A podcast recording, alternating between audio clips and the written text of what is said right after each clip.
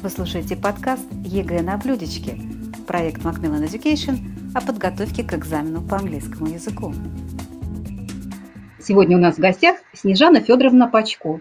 Снежана Федоровна – эксперт ЕГЭ, почетный учитель Ленинградской области. И э, Снежана Федоровна назвала свой подкаст «Как перехитрить ЕГЭ». И у меня первый вопрос. А почему такая тема? Ну вот разве можно перехитрить э, Ким ЕГЭ? Снежана Федоровна. Вы знаете, я думаю, что перехитрить ЕГЭ не только можно, но и нужно.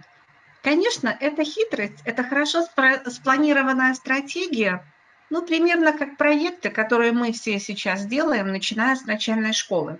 Но к проекту мы готовимся долго, распределяем роли, ищем информацию, работаем над ним и выдаем продукт.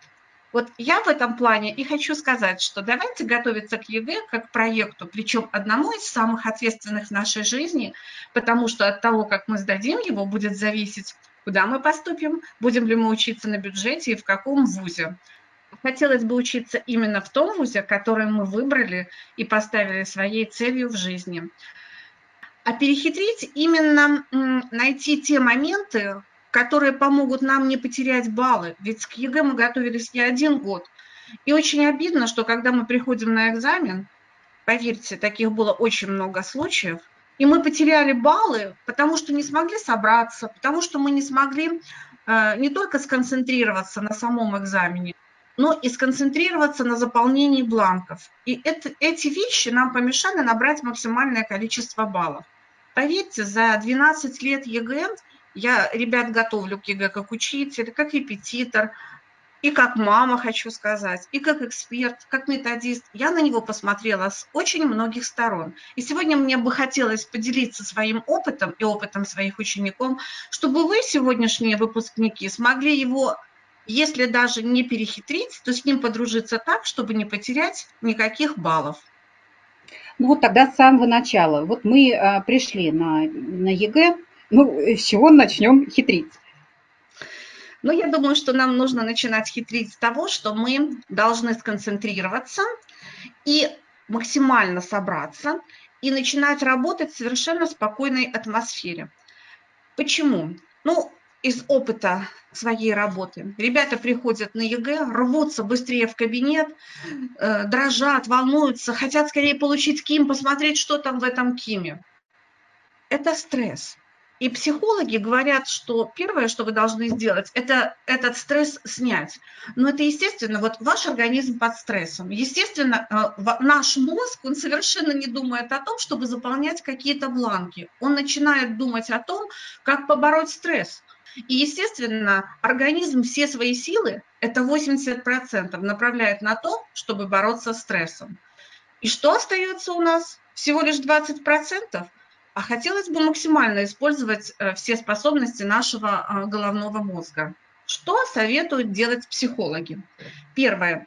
Сесть спокойно, положить руки перед собой и э, подушечки пальцев, ну, достаточно взять три пальца, большой указательный э, и средний, максимально их сжать, чтобы к ним приливала кровь, досчитать до 10, спокойно отпустить и 10 секунд посидеть в расслабленном состоянии. И повторить так 4-5 раз. И напоследок вдохнули и выдохнули глубоко-глубоко 10 раз. Ну и теперь давайте наш Ким, мы готовы. Мы уже не так волнуемся и не так нервничаем. Спасибо, да, очень интересный совет. Я часто слышала о том, что есть какие-то упражнения. А, действительно, наверное, нужно попробовать с выпускниками, вдруг сработает. Потому действительно волнение действительно может повлиять на результат. Ну вот мы, вы тоже уже упомянули э, такие обидные, э, обидную потерю, э, потерю баллов, когда неверно заполняются с бланками. Ну вот э, как с ними договориться, с бланками ответов? Да, я считаю, что с бланками тоже надо договориться. Но в первую очередь было бы здорово, если ваш учитель или репетитор, или где вы занимаетесь и готовитесь, вам давал бланки уже в течение года, чтобы вы с ними работали, и для вас они были неудивительными, потому что, поверьте, мы часто репетируем экзамены, устраиваем у себя в э, Ленинградской области, в Гатчинском районе, и очень часто ребята начинают заполнять бланки э, маленькими буквами, хотя все прекрасно знают, что большими, потом говорят, о боже, какая какая досада. Да, но это факт. Оставляют пустые клетки, и когда выходят из аудитории, вдруг говорят, а, а я не перенес. Конечно, я рекомендую тренироваться, все тесты, все контрольные работы, мониторинги, которые мы проводим, выполнять на бланках. Даже если мы работаем не полностью со всем экзаменом, часть хотя бы. Вот сегодня аудирование, но оно на бланке. Завтра раздел Use of English, но он тоже на бланке, чтобы э, ребята наработали умение и навык с ним э, хорошо обращаться. Обязательно, когда ребята сдают бланки, нужно им сказать, не, проверьте еще раз, не оставляем пустые клетки. В конце концов, никто не отменял удачу. В конце концов, можно угадать. И из четырех вариантов все-таки процент о угадалки 25. А если еще выбросить, э, ну, мы сомневаемся чаще всего между двумя ответами, ну, в общем-то, из 50% можно даже угадать. Но если выбор есть не написать вообще или написать то, что может быть, конечно, нужно писать. То есть пустых клеток не должно быть вообще. И еще нужно над таким вопросом подумать, что заполнять сразу в бланке, а что оставить на потом. Начнем с аудирования. Ребята выполнили аудирование. Все, сказали, эта часть закончена, работайте дальше в своем режиме. Ребята начинают работать, увлекаются настолько, что когда говорят до конца осталось 10 минут, они уже пытаются дописать э, conclusion в эссе, и, и судорожно хватаются за бланк, который нужно заполнить от начала до конца.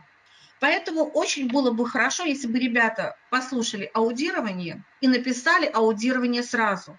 Потому что они могут вернуться к Use of English, они могут просмотреть еще раз чтение. К аудированию они не вернутся однозначно. А это минимум 5-6 минут экономии времени. То есть они уже знают, что аудирование у них готово. Второй прием, который я советую при заполнении бланков применять – это вы закончили чтение, переходите к Use of English. В чтении заполните, пожалуйста, все те варианты, в которых вы уверены. А если вы оставили вопросительный знак, подумать. Пусть ребенок поставит на Киме вопросительный знак, а потом подумает. И если у него будет время, он подумает, а если не будет, у него уже есть, по крайней мере, какие-то варианты ответов. Вот это те вещи, которые помогут нам э, сосредоточиться на э, заполнении и не потерять баллы, элементарно потому, что мы просто не успели.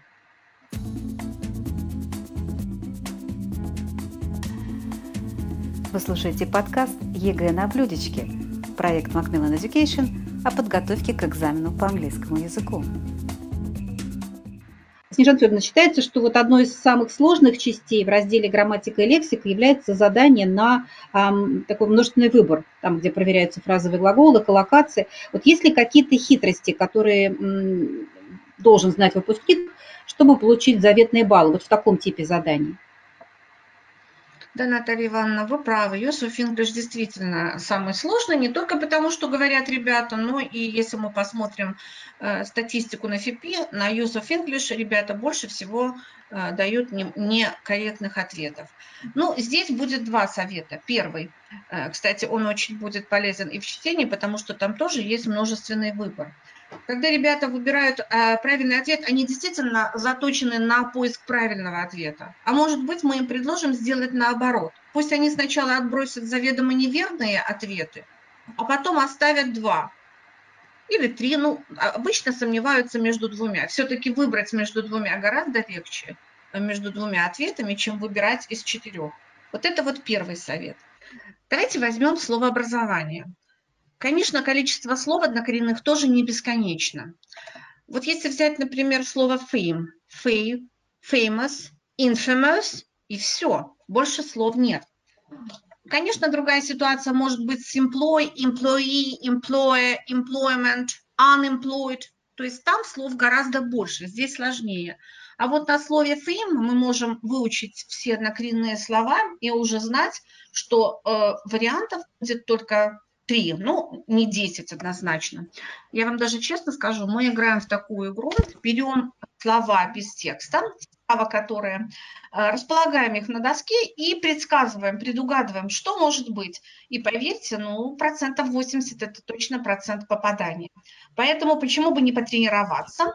И есть большое количество учебников, где этот метод э, применяется. Там можно посмотреть все слова, которые идут однокоренные, и, в принципе, работать с ребятами, учиться именно на этих словах.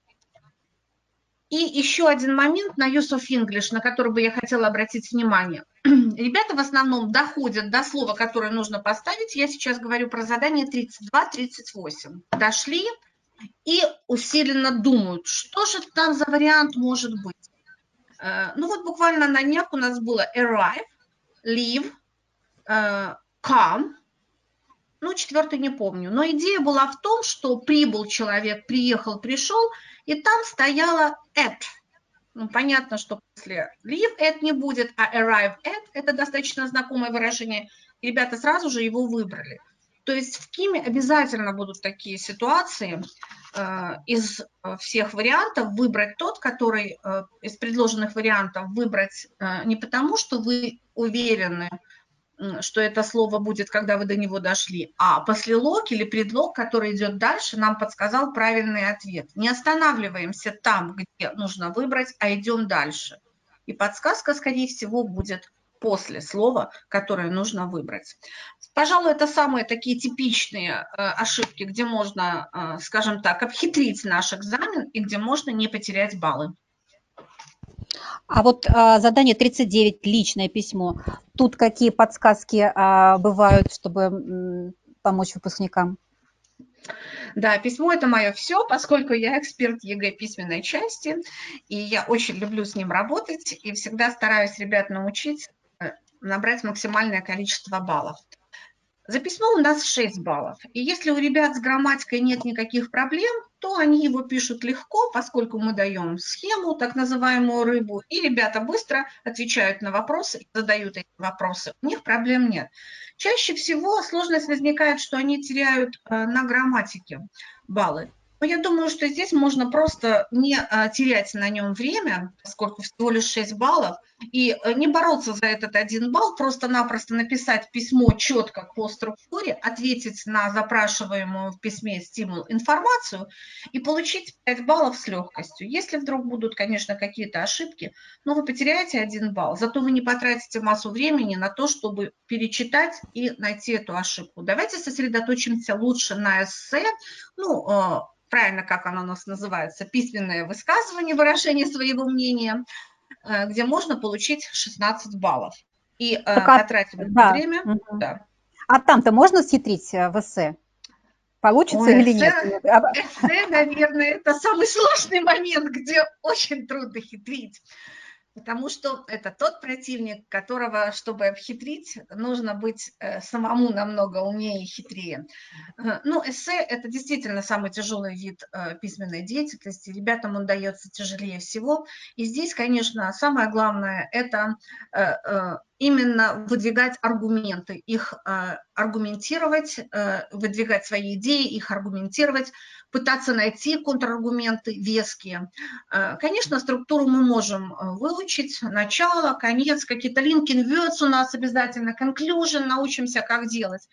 Но если мы аргументы не приведем веские, нам поставят 0 баллов за решение коммуникативной задачи, то вся наша богатая лексика, все наши абстрактные, прилагательные и все остальное нам будет просто-напросто не нужно. Поэтому здесь совет один. Сосредоточимся на том, как аргументировать свою точку зрения, как подтверждать примерами, ну и, конечно же, не переходить на личные, потому что ребята очень любят сказать «я», «мы», ты, вы. То есть мы говорим вообще, это формальное письмо, это очень тяжелая работа, и, конечно, естественно, это уровень B2 идет, и э, ребята, которые на базе готовятся, им вряд ли удастся справиться успешно с этой работой, им нужно искать какие-то дополнительные источники э, изучения языка, чтобы успешно написать эссе. Последний вопрос вот про устную часть. Что с ней? Как здесь помочь, а, перехитрить устная часть. Ну, мы переходим на устную часть отдельно, поэтому порепетируйте, пожалуйста, как снять стресс. Времени у нас будет 10 минут на ответ.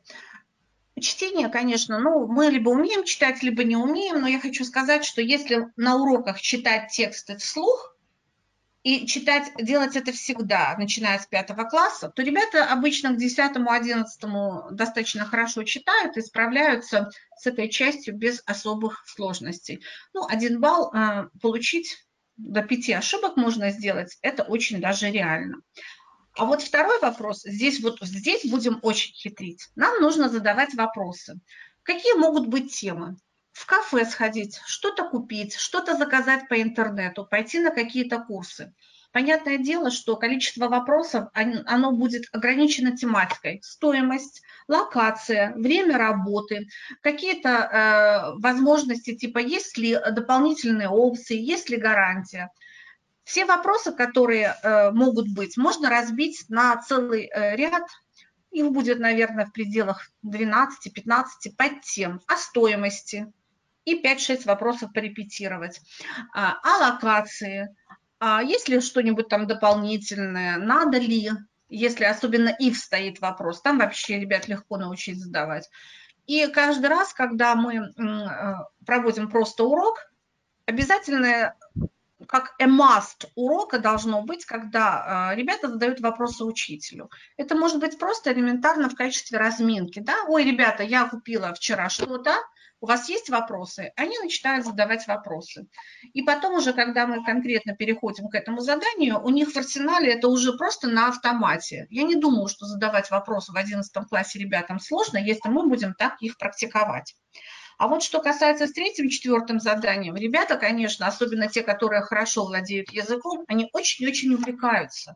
Они начинают описывать картинки и сравнивать их так, что у них не хватает не то, что двух минут, им, наверное, бы и пяти было мало. Здесь, наверное, ребят надо загнать в рамки, особенно в третьем задании.